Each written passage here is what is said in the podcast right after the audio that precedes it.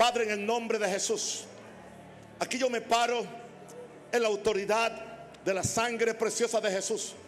Yo me paro en, esta, en este púlpito con temor y temblor, sabiendo la gran responsabilidad que tenemos como heraldo de este evangelio. Señor, el gran papel importante que tenemos los pastores, los predicadores, los hombres y mujeres de Dios que han sido llamados a este sagrado oficio. Aquí estoy yo, soy Dios. Toma mi vida, toma mis labios, quema mis labios con el fuego del altar. Pasa los carbones encendidos por mis labios. Y si hay inmundicia, y si hay alguna cosa que no está, quémalo, Señor. Yo quiero que este pueblo, Señor, camine a la altura de lo que tú tienes para ellos. Yo declaro que habrá una iglesia diferente en Panamá, en Colombia, en Venezuela, en México, en Latinoamérica, en Argentina, en Ecuador, en Nicaragua, en Estados Unidos, en Cuba, en Puerto Rico, aleluya, en Chile, en Perú. Señor, en cada nación va a haber una iglesia diferente. La iglesia de fuego, la iglesia, aleluya, que son carbones encendidos, caminando por las calles de sus ciudades. Padre, gracias, gracias por este pueblo a quien bendecimos y damos las gracias, oh Dios, porque tú nos has traído a esta noche. En el nombre de Jesús. Amén y amén y amén. Un aplauso fuerte Jesús. Aleluya. Puede tomar su lugar. Santo el Señor. Una vez más saludamos a todas las iglesias que están conectadas. Gloria a Dios. Aleluya. Iglesias en, en, Colombia, en Venezuela, en, en Perú, en Chile, en diferentes lugares. Gloria a Dios. En Centroamérica. Y aquí estamos y también las cientos de personas que se, que se conectan a, a este culto sin que lo hayamos provocado. Hay personas que su comida semanal la sacan de este púlpito. De, de cinco continentes están escuchando esta palabra. Hay gente que me han dicho, pastor, usted es nuestro pastor, usted está lejos, pero usted es mi pastor. Alguien me, decía hoy, he estado hace poco que lo encontré y, en, las pocas semanas que lo estoy escuchando me dijo esto. He aprendido más, he recibido más que en toda una vida metida en una iglesia religiosa. Y eso lo hace Dios. Eso lo hace Dios. Bien, bueno, hoy estamos ya en la cuarta noche. Vamos a Malaquías capítulo 3, verso 1 al, al 4. ¿Sabe por qué al Señor le gustan estas reuniones sencillas y prácticas porque no hay tanto protagonismo, no hay tanta, tanta orden, orden en el sentido de hacer esto primero, aquello después, sino que simplemente venimos aquí a abrir el corazón a Dios. Yo no me quejo por la, por la asistencia y yo sé que muchos pudieran venir, pero yo doy gracias por cada uno de ustedes. Y sé que cada uno de ustedes se convierte en una llama y usted va a aprender a otro. Amén. Esa es la forma como lo vamos a lograr. Amén. En esta noche mi tema es como una petición que no he hecho en toda la semana. Señor, ven como fuego purificador. Porque ese es el tema, entiende, en esta, en esta semana. Aleluya. Ven como fuego purificador. Malaquías 3, 1 al 4. He aquí yo envío mi mensajero. He aquí yo envío mi mensajero. Y está hablando Dios el cual preparará el camino delante de mí. Dios dice, yo necesito alguien que vaya delante de mí. Yo necesito alguien que me que, que, abra una brecha para yo poder ir. Eso indica la aquí está la combinación de la soberanía de Dios y la cooperación de los hombres. Porque como dijo Wesley, Dios no hará nada en la tierra que primero los hombres no lo pidan en oración. He aquí yo envío mi mensajero, el cual preparará el camino delante de y vendrá súbitamente o de repente a su templo el Señor a quien vosotros buscáis. Fíjense lo importante, al que vosotros buscáis. Pero que Él no viene solo, dice que Él viene con el ángel del pacto. Gloria a Dios, a quien deseáis vosotros. He aquí viene, ha dicho Jehová de los ejércitos. ¿Y quién podrá soportar el tiempo de su venida? ¿Quién podrá soportar el tiempo de su venida? ¿O quién podrá estar en pie cuando Él se manifieste? Porque Él es como fuego purificador y como jabón de lavadores. Y se sentará para afinar y limpiar la plata, porque limpiará a los hijos de Leví, los afinará como a oro y como a plata, y traerán a Jehová ofrenda en justicia, y será grata a Jehová la ofrenda de Judá y de Jerusalén, como en los días pasados y como en los años antiguos. Algo Dios quiere hacer en esta escritura que me dio para compartirla hoy con ustedes. He estado pensando que la necesidad mayor de la iglesia es el fuego del Espíritu Santo. Después de conocer a Jesús, necesitamos el fuego del Espíritu Santo. Por favor, escuchen mi corazón, escuchen la súplica y el clamor de mi corazón. Le hablo a intercesores, le hablo a pastores, le hablo a profetas, le hablo a apóstoles, le hablo a líderes. Por favor, no perdamos más tiempo en tantas cosas y actividades infructuosas que nada contribuyen a santificar y a empoderar la iglesia de Jesús, que son las dos funciones principales del Espíritu Santo. Son las dos, las dos funciones principales del Espíritu Santo son santificarnos y empoderarnos, ambas cosas, y las dos cosas van balanceadas. Y busquemos y deseemos que el Señor con el ángel del pacto venga a su templo. Tengo una pregunta que hacer. ¿Será que dentro de, nosotros hay un temor que no expresamos? ¿Cuál puede ser ese, ese, temor? Que si el Señor viene con su fuego purificador a su templo, muchas cosas tendrían que cambiar. Muchas cosas tendrían que cambiar. Y quizás no estamos dispuestos a que el Espíritu Santo se apodere de la iglesia, como en el libro de los Hechos. Y los primeros que tenemos que soltar la iglesia somos los pastores. Soltar la iglesia no es de nosotros, la iglesia es de Jesús. Vamos a darle libertad a Jesús. Vamos a darle libertad al Espíritu Santo. No estamos hablando de desorden ni libertinaje, pero que nosotros no, no tratamos de programar a Dios o programar al Espíritu y menos programar a la gente. Yo creo que Jesús dijo, yo edificaré mi iglesia. No es de nadie, nadie botó una gota de sangre. Nadie fue a la cruz. Es Jesús, es su iglesia. Y nosotros los pastores y ministros privilegiados somos si Dios nos ha llamado a, esta, a este ministerio, porque nadie toma para sí esta gloria, sino que aquel que es escogido por Dios. Yo quiero que me escuchen los que, especialmente los predicadores que me están escuchando. Aleluya.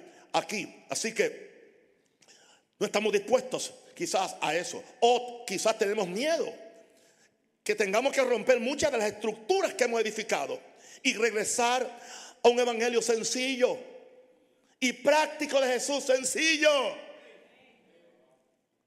Como está el mundo y la iglesia, necesitamos una intervención divina, como no hemos tenido antes. No podemos seguir durmiendo, no podemos seguir defendiendo nuestras, nuestros, nuestros corralitos religiosos, no podemos seguir defendiendo nuestra forma de hacer las cosas.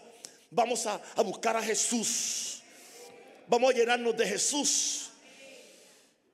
El mejor complemento o la mejor observación que alguien me puede hacer a mí no es que soy el mejor predicador o el mejor cantante, porque no soy ninguno de los dos. Lo mejor que me dicen es, usted se me parece a Jesús. Yo siento que Jesús me está amando por medio suyo. Eso no es adulación ni idolatría. Eso es simplemente que la gente ve la gracia de Dios. Hermano, ¿y qué sucedería si pudiéramos tener un cuerpo de creyentes en el mundo entero? En cada concilio, en cada denominación acortaríamos este tiempo y Cristo ya hubiera venido. Aleluya.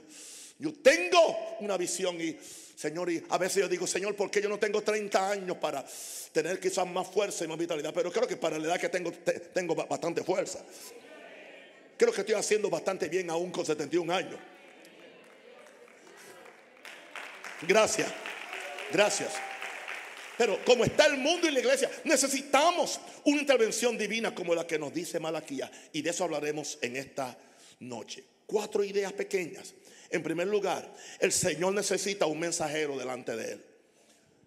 Por más que queramos dar la vuelta, el Señor necesita un mensajero. Siempre tiene que haber un líder. Follow the leader, dicen en inglés. Sigue al líder, sigue al líder. Así que el Señor necesita un mensajero. Hemos visto en esta semana, vimos a Moisés cuando necesitaba liberar al pueblo de Israel, buscó un mensajero, buscó a Moisés. Cuando necesitó un avivamiento en, Israel y enfrentar a, Jezabel y a, y a su profeta, un líder, un profeta. Aleluya. Cuando necesitó empezar una nación, llamó a un hombre Dios no hace nada en la tierra que no lo haga por medio de, intermediarios humanos. Gloria a Dios. Por eso en el Antiguo Testamento Dios, Dios tenía profetas que era la voz, que, que, era, que era quienes traían la voz de Dios al pueblo. Y en el Nuevo Testamento encontramos que antes que aún viniera que Dios hiciera carne, tuvo que enviar un mensajero, Juan el Bautista.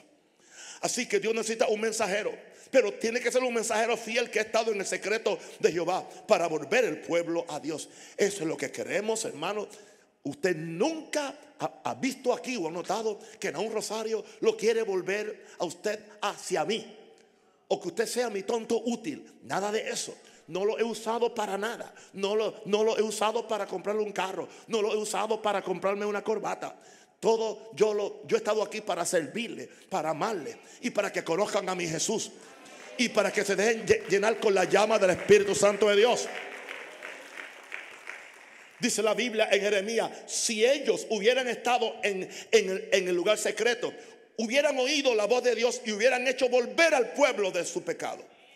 La situación en la que está la iglesia hoy en día es culpa de los predicadores que no entran al lugar a buscar a Dios para tener una palabra de Dios. Y fíjese que no es una palabra que insulta, porque hemos estado aquí ya por cuatro noches. Usted no ha oído un golpe, usted no, ha recibido un golpe con esta palabra. Le hemos hablado de santificación absoluta, pero ¿con qué libertad tiene la gente? Ahora, ese mensajero ha sido formado en el horno de la aflicción, donde su fe ha sido probada como el oro se prueba con fuego. Anoche hablamos de, Moisés. 40 años en, el, en, un horno de aflicción, en un, en un desierto, para entonces Dios poder usarlo. Porque mientras estamos tan vivitos, Dios no puede usarnos. Porque, ¿quiere que le diga un misterio? Dios no quiere competencia. Dios no quiere competencia. Dios es suficiente para hacerlo. Pero si Él encuentra un instrumento, pero si Él encuentra un vientre, pero si Él encuentra un corazón, oh, pero si Él encuentra un corazón contrito y humillado, no hay secreto. Lo que Dios a la vaca puede hacer con un hombre y una mujer también. Así que mujeres no se, no se me, no me agallinen. Dios puede hacerlo con una mujer, levantarlo o levantarlas para hacer grandes cosas. Bendito el nombre del Señor. Dios siempre necesita un precursor para hacer su obra en la tierra. Hoy somos nosotros. Y yo creo que el precursor hoy no es simplemente los cinco ministerios. Algunos han querido glorificar los cinco ministerios como que son los únicos que saben. No, no, no, no, no. Yo creo que el cuerpo de Cristo, estamos entrando en la época del cuerpo, no en la época de los grandes nombres. Los grandes nombres muchas veces lo que han sido extra, traerles desgracia a la iglesia y malos testimonios. Pero Él tendrá un cuerpo, un cuerpo. Estamos en el tiempo del cuerpo. El cuerpo, el cuerpo. Todos son importantes. El dedo más pequeño. Aleluya. Amén. Las orejas, eh, la, nariz, la boca, los brazos, lo que sea. La parte que usted le tocó. Usted, usted es parte de ese cuerpo. Y, y sabe una cosa, yo lo amo a usted porque usted es parte, usted está en el mismo cuerpo que yo estoy. Gloria a Dios. Y quiero decirle algo. Yo no soy la cabeza de este cuerpo. Yo soy otro miembro de este cuerpo. Hay una sola cabeza. Se llama Jesús.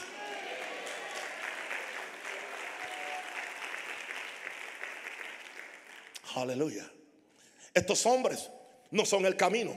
No, no. E-, ellos vienen a preparar el camino. Hello. Ellos no son, ellos no son el camino. E-, ellos vienen a preparar el camino para que el Señor camine por él.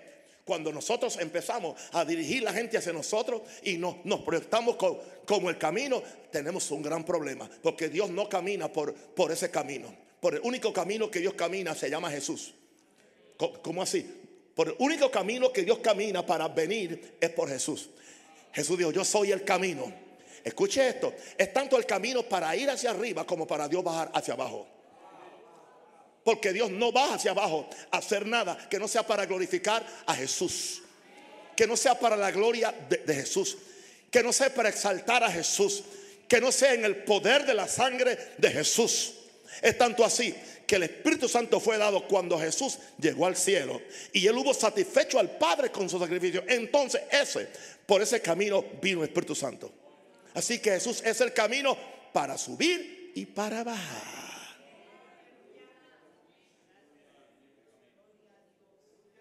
Así que esa idolatría ministerial se va, Dios la va a quemar.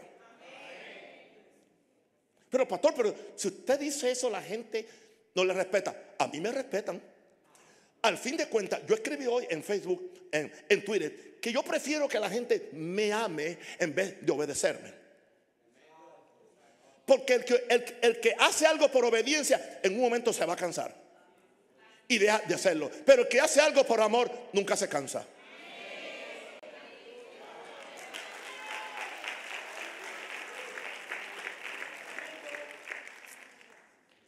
Ahora, su, su, mensaje, estamos hablando de, ese siervo, dice, dice, yo envío mi mensajero, el cual prepara el camino delante. El mensaje de ellos no siempre es amigable y popular, no siempre es amigable y popular. Es más, hablan raro, hablan diferente a la otra gente.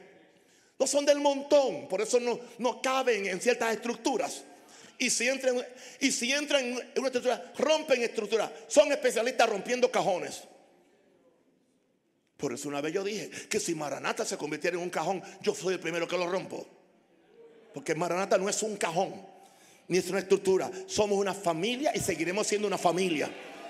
Seguiremos siendo una familia. Una familia y punto. Lucas 3, 7 al 9.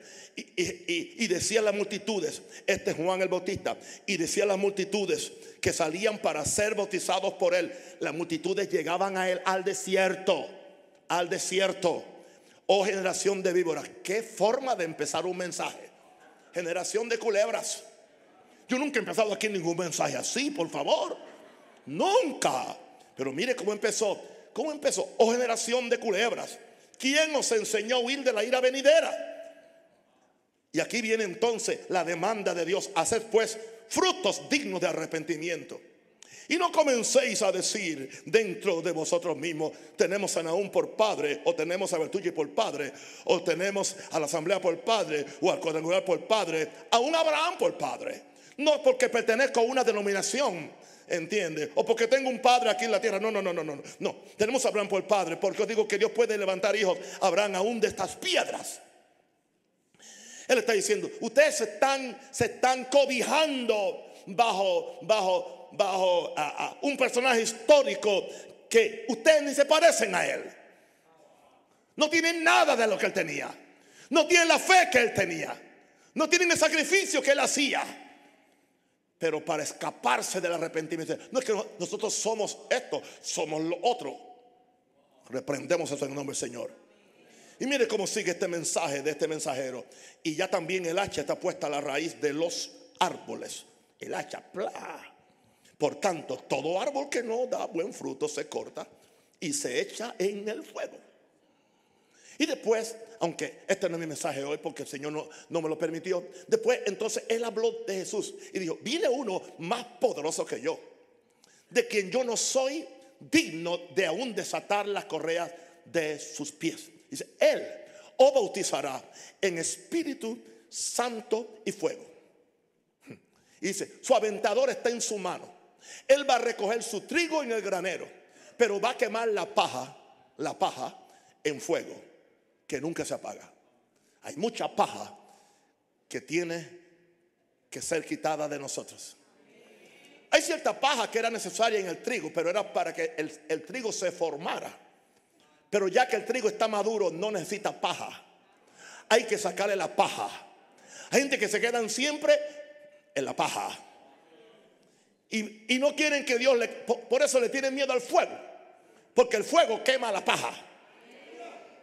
Padre, lloro, lloro. En mí tú tienes permiso, aunque a ti no te queda permiso, pero es una forma de expresarlo. Yo me, me someto a ti Señor, tú conoces mi entrar, mi salir, por dentro, por fuera, cada célula, cada átomo, cada electrón, protón y todos los átomos y todas las moléculas.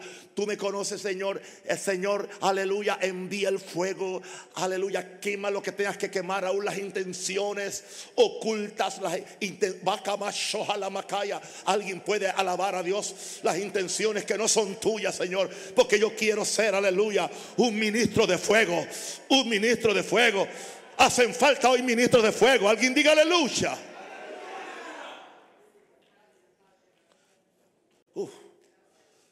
Y ese era el primer punto.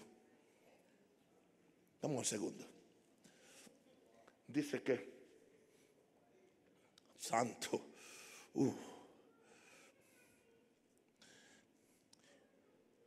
y vendrá súbitamente a su templo el Señor, a quien vosotros buscáis, y el ángel del pacto, a quien deseamos. Hay dos palabras, buscar y desear. Buscar y desear.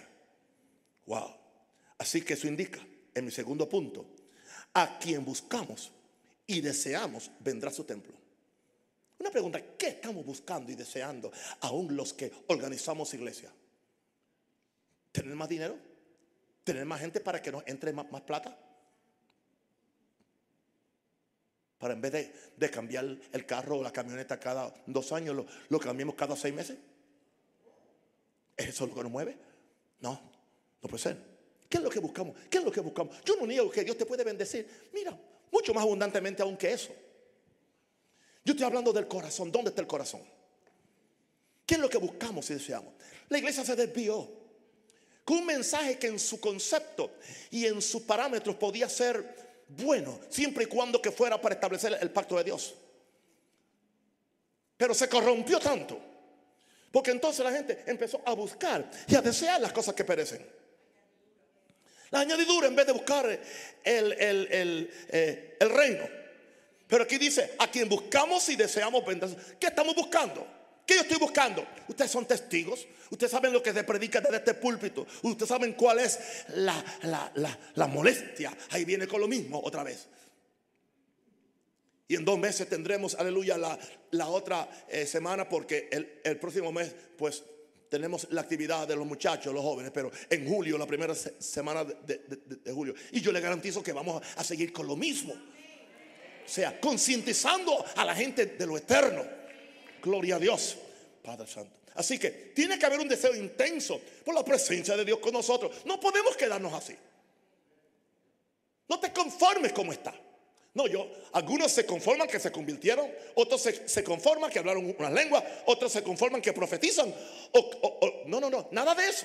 No importa el nivel donde tú estás, hay más. Imitemos a Moisés. Después de las grandes experiencias que tuvo, después que había habido, después que había experimentado todo eso, le dijo, te ruego una cosa, muéstrame tu gloria. Muéstrame tu gloria. ¿Dónde está la iglesia hambrienta? ¿Dónde están los pastores hambrientos? Estamos trabajando para eso, estamos buscando eso, estamos anhelando eso, estamos ayunando para eso, estamos dando para eso, estamos, estamos vigilando para eso.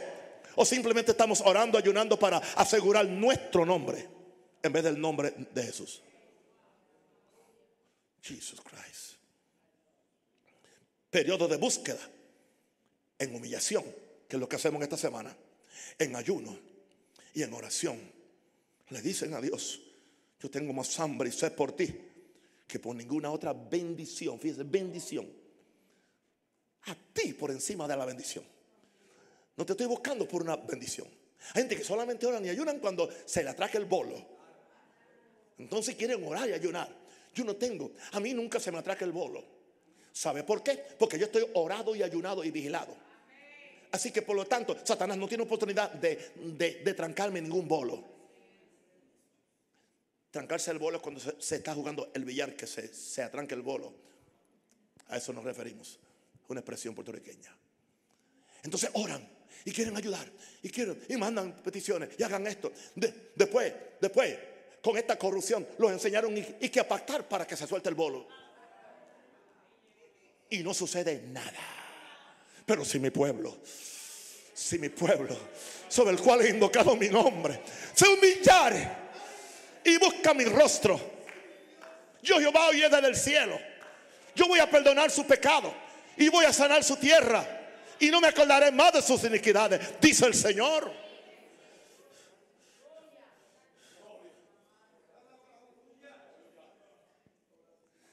Papá, ¿y usted podrá mantener esa pasión por los próximos 30 años o 40 años? Yo creo que no hay problema para Dios.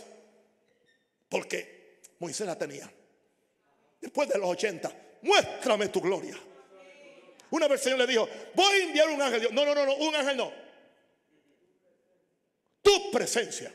Es más, dijo, aquí me paro, aquí parqueo y de aquí no me salgo si tu presencia no va con nosotros. Ya. ¿Cuántos van a buscar la presencia de Dios? ¿Cuántos van a buscar el fuego? ¿Cuántos van a buscar, aleluya, a Él, a Él, a Él, a Él, a Él, a Él? No lo que me puede dar. Pero ¿qué sucede? Cuando Dios venga, Dios nunca viene con las manos vacías. Cuando Dios venga, viene con todo lo que tú necesitas. Aleluya. ¿Sabes lo que le dijo? Lo que le dijo a Moisés, te voy a enseñar todo mi bien. Y esa palabra bien es toda mi riqueza. Todas mis posesiones te las voy a enseñar.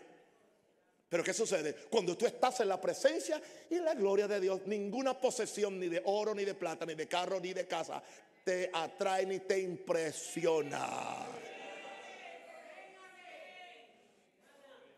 Jesus Christ. En esa búsqueda, abramos el corazón ante Dios. Desnudamos el corazón. Echemos afuera la, la hipocresía. Seamos sinceros con Dios. Corazón sincero, sin doblez.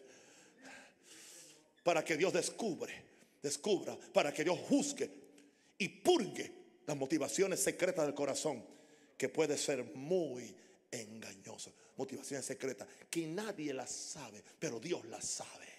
Oh Dios, escudriña mi corazón, decía David. Escudriña mi corazón, escudriña, escudriña mis pensamientos. Y mira a ver si en mí hay camino de iniquidad Aleluya. Y perdóname, perdóname, sálvame, ayúdame. Porque no hacemos esas oraciones? Ya no se hacen. En esa búsqueda, deseando a Dios. No esperemos que Dios se acerque. Nosotros nos acercamos a Él. Yo no oí ninguna voz para empezar estos, estos ayunos. Yo no, yo no vi un ángel. A mí un ángel no me habló. Me gustaría que me hablara porque tengo, tengo que hacerle algunas preguntas. Pero yo no espero que un ángel me hable. Yo espero que Dios vea una luz de león. ¿Eh? Campaña. Oración. Ayuno. No. No. Está en la Biblia. Santiago 4, 8 al 10. Santiago 4, 8 al 10. Acercaos a Dios. Y Él se acercará a vosotros. Y miren la forma como este hombre se refiere a, a la gente de la iglesia. Pecadores. Limpien las manos porque habían pecadores en la iglesia y también aquí los hay.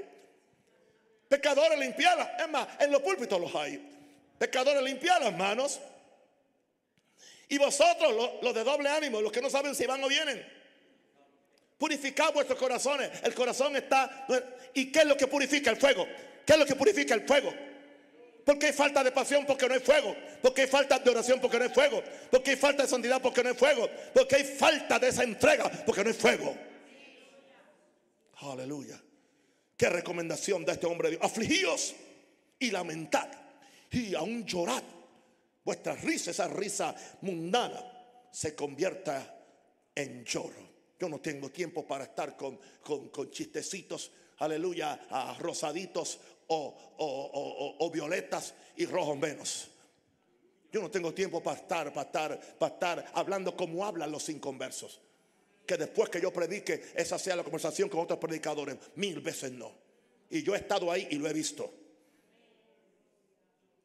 Y yo pongo mi cara. Y la gente sabe que, que no me gusta. Gloria a Dios. Aleluya. Purificad, purificad, purificad, purificad los corazones afligidos y lamentad y llorad. Vuestra risa se convierte en lloro y vuestro gozo en tristeza.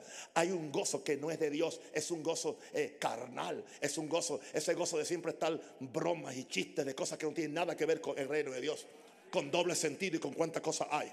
No, es diabólico. Eso le quita el fuego, le quita el filo profético a los hombres de Dios.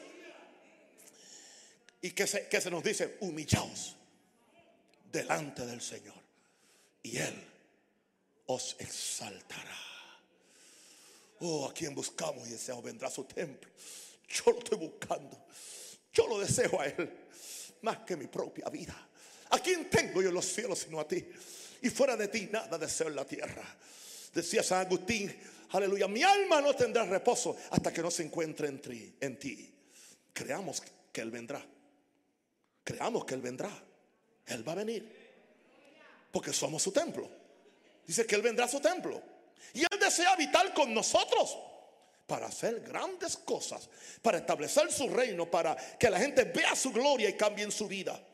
Ezequiel 37, 26 al 28. Ezequiel 37, 26 al 28.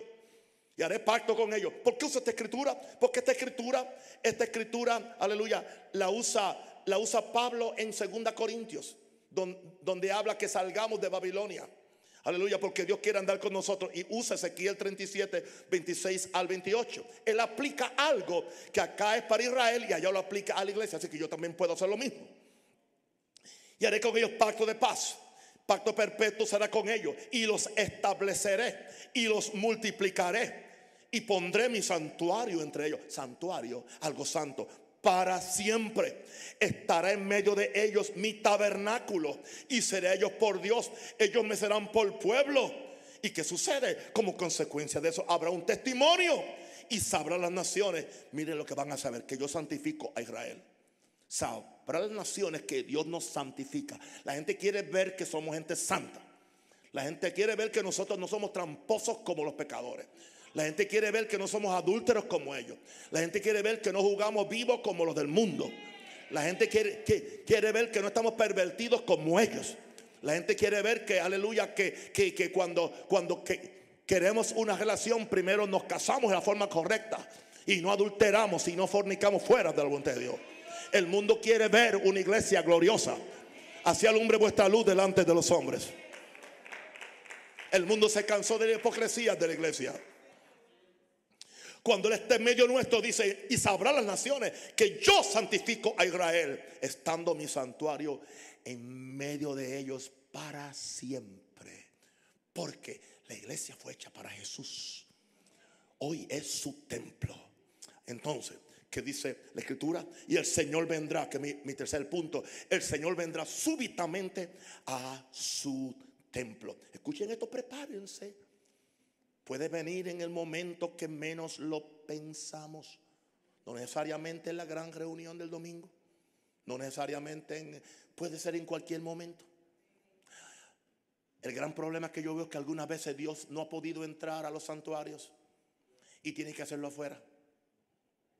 Tiene que hacerlo afuera. El aviamiento de Wesley fue afuera, no fue en los santuarios. El aviamiento de la primera iglesia no fue en el templo. El avivamiento no cayó en el templo y ellos iban a orar al templo. El, eh, avivamiento cayó en un aposento alto fuera del templo. ¿Entiendes? Porque a veces el templo tiene tantas reglas y tantas, tantas regulaciones que, no, no, hay tiempo para Dios. Entonces, ¿qué él hace? Él, él, busca gente, gente que tiene corazón para él. Y donde están allí, a veces puede ser en una casa de luz. Puede ser en el Evangelio cambia, en una esquina. Dios no tiene problemas en que el fuego caiga, aleluya, en una, en una actividad aún de estar enseñando a los niños a leer. Porque Dios no es religioso. La pregunta es, ¿qué va a encontrar en su templo? Cuando Él venga, ¿qué va a encontrar? Pregúntele a Jesús. ¿Una casa de oración o una cueva de ladrones? Dice que Jesús vino a su templo y ¿y qué pasó aquí? Mi casa, escrito está, es casa de oración. Y vosotros la habéis hecho cueva de ladrones. Jesús le llamó mi casa. Y él esperaba encontrar allí oración. Él esperaba que allí se, se orara por los enfermos. Él esperaba que allí se ayudara a los necesitados. Y encontró todo menos eso. Encontró un negocio, encontró un mercado había un negocio de cambiar monedas con ganancias, las cuales se repartían con los, con los mafiosos que estaban vestidos con las vestiduras clericales. Porque hay muchas personas vestidas con vestiduras clericales y son tan mafiosos como los capos afuera. Y lo dije yo.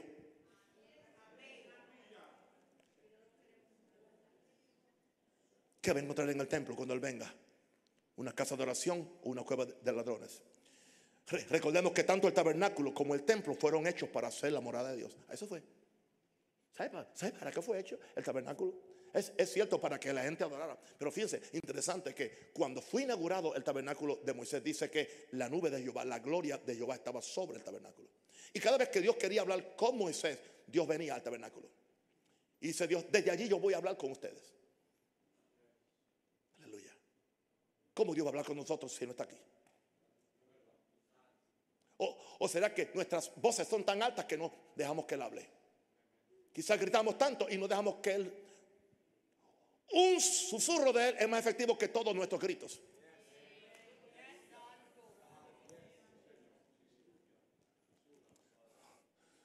Alguien diga aleluya.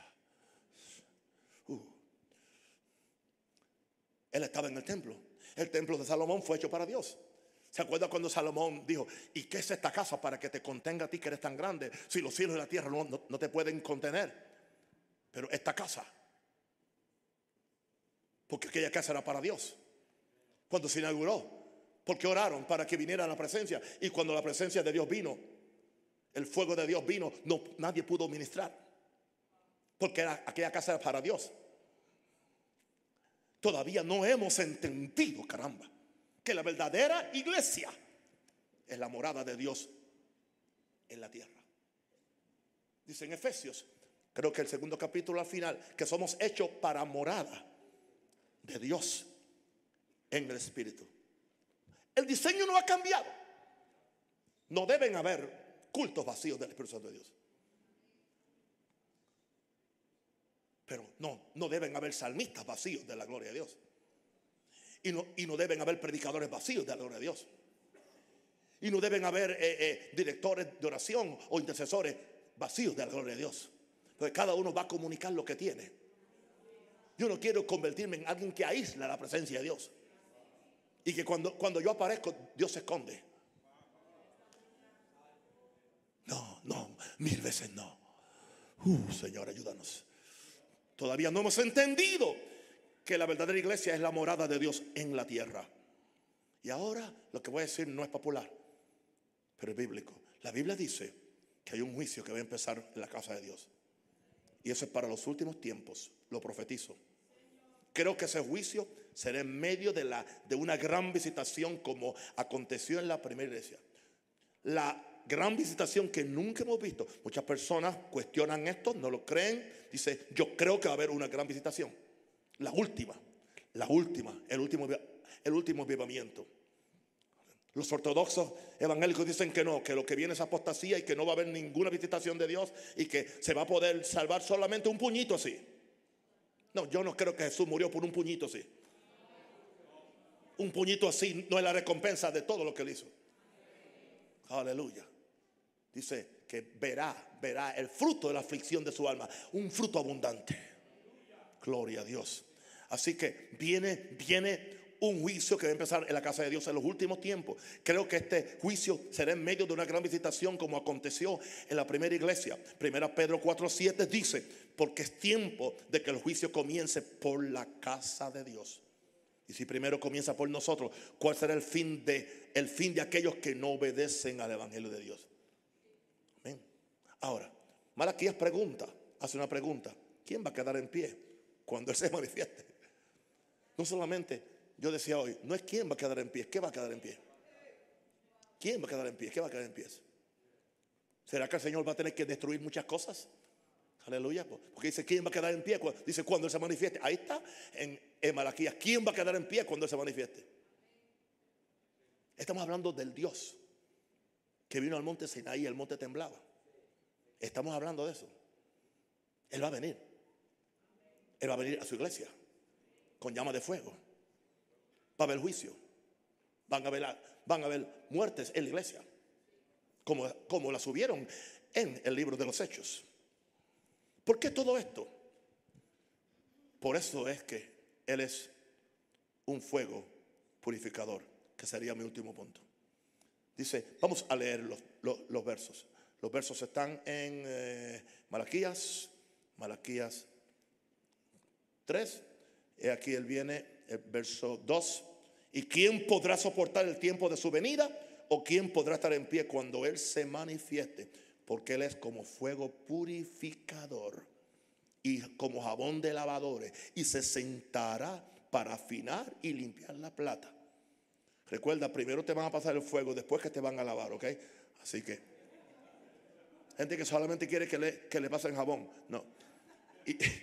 Y se sentará, y se sentará, dice, para afinar y limpiar la plata. porque limpiará los hijos de Leví. Esos son los que, aleluya, los servidores, los adoradores, los que, los, que, los, que están haciendo el servicio en la casa de Dios. Los afinará como a oro, porque necesita un sacerdocio, aleluya, y, y unos servidores puros. Y como a plata, y traerán a Jehová. Entonces, están listos para traer a Jehová ofrenda en justicia. Y será grata Jehová la ofrenda de Judá y de Jerusalén, como en los días pasados y como en los días antiguos. Vamos entonces a ver ese último punto. Alguien diga aleluya. Una vez más encontramos en esta semana la definición de Dios como fuego. Aquí le, en otras expresiones son fuego consumidor, aquí es fuego purificador. Él quiere venir a su templo otra vez, no a destruirlo, sino a purificarlo. Él no va, a destruir el templo, él va a purificarlo. Porque dice, fuego purificador, no fuego destructor, purificador. Habla de un tiempo de limpiar a los hijos de Leví, que son los que, que, son los que cuidaban el servicio de Dios en el templo. Hoy no tenemos nosotros ese orden sacerdotal, sacerdotes, levitas y todo. Así que hoy podemos decir que esta orden de Leví se refiere a todos los que ministramos. Pastores, diáconos, eh, eh, cantantes, salmistas, músicos, eh, servidores, todos. Pero eso tampoco dice que, que no va a afectar a la otra gente. Porque lo que le afecta a ellos va a afectar a otros. Dios exige santidad a todo el mundo. Gloria a Dios. ¿Por qué? ¿Por qué razón? Porque Ananías y, Zafira no eran ni diáconos ni eran apóstoles. Eran miembros, miembros regulares. Y fueron los primeros que, sufrieron una gran disciplina por su mentira en el templo. Así que no creamos que solamente para, para los pastores, esta santidad es para todo el mundo. Él viene a purificarnos a todos. Yo dije que Él viene a purificarnos a todos. Gloria a Dios. Él quiere venir a su templo, no destruirlo, sino purificarlo. Habla de un tiempo de limpiar a los hijos de Leví, que son los que cuidaban el servicio de Dios en el templo. Es un refinamiento donde seremos probados y pasados por fuego. ¿Para qué es el fuego? Para sacar toda la impureza y toda la escoria de nuestras vidas. No queremos soltar la escoria. Queremos servir a Dios y, al mundo.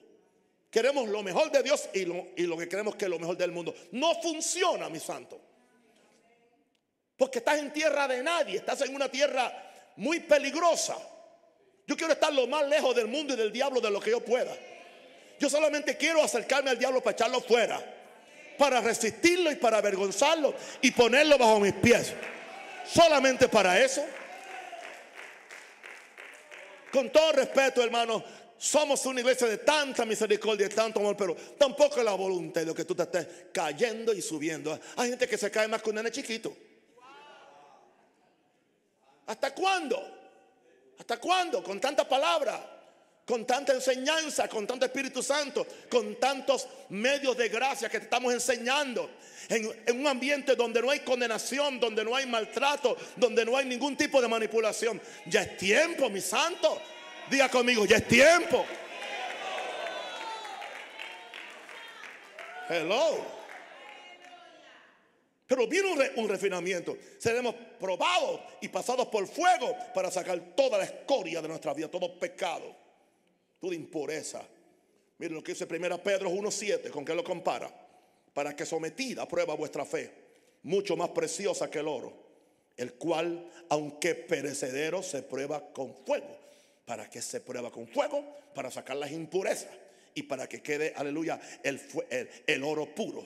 Dios quiere que quedemos como plata refinada y oro puro. Por eso va a limpiar la plata y va a refinar el, oro. ¿Y, ¿Y qué es lo que Dios quiere? Que cuando Jesús se manifieste y sea hallada esa fe tuya, esa vida tuya sea hallada en alabanza, gloria y honra cuando Dios se manifieste. Eso es lo que Dios busca. Una pregunta, ¿qué busca el Señor? Estoy por terminar. ¿Qué busca el Señor? Para que, para que definamos o resumamos todo este mensaje. Simplemente un pueblo purificado. Ese fue el propósito de esta semana. Y terminamos mañana con la Santa Comunión. Un pueblo purificado y santificado que pueda presentar adoración a Dios grata y en justicia. Porque si no, dice él, y yo no quiero el si no, porque el si no está en el verso 5, y vendré a vosotros para juicio. Él va a venir en dos formas, o a purificarte o para juicio. Si tú no aceptas la purificación, o sea, la segunda alternativa, esto hay que predicarlo, no me importa, hay que predicarlo. Por eso primero Él te dice, eres plata, te voy a limpiar. Eres oro, te voy a purificar. Pero si no te dejas limpiar, vendré entonces, dice el verso 5, para juicio. Y seré pronto testigo. Y empieza con los hechiceros. Segundo, los adúlteros. Tercero, los, que, los mentirosos. Cuarto, los que defraudan en su salario al jornalero, a la viuda, al huérfano.